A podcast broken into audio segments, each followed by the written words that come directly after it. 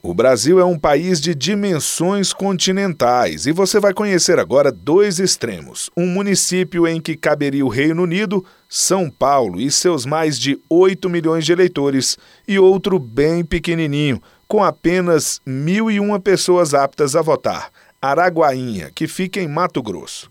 Do maior ao menor colégio eleitoral, são Paulo é cheio de indústrias, trânsito caótico, tem 55 vagas para vereador. Já na Pacata Araguainha é puro sossego, mas também se convive com dificuldades. Não tem farmácia e todos os problemas de saúde são encaminhados ao único posto da cidade. Shopping também não tem.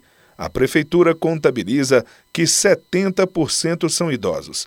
Ali todo mundo confia em todo mundo. É o que conta a procuradora do município, Giovana Gioli. Aqui nós temos uma liberdade que no grande centro não tem. Você sai hoje de casa, você deixa a porta aberta, você deixa a janela aberta, além dos munícipes é, ficar preocupado e olhar a sua residência, ainda quando você chega, continua a mesma coisa, está lá. Para se ter ideia, o último homicídio foi em 2016 e o penúltimo há 34 anos. Apesar de pequena, a cidade é enorme em belezas naturais. A 430 quilômetros de Cuiabá, Araguainha tem muitas cachoeiras. O rio Araguaia fica nas margens do município, que é cortado pelo rio Araguainha, daí o nome da cidade.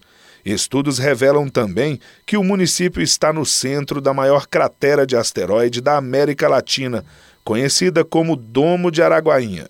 Há 250 milhões de anos, um impacto de 40 quilômetros de diâmetro. Lá, as eleições municipais estão a todo vapor. Serão eleitos nove vereadores e um prefeito. Do TSE, Fábio Ruas.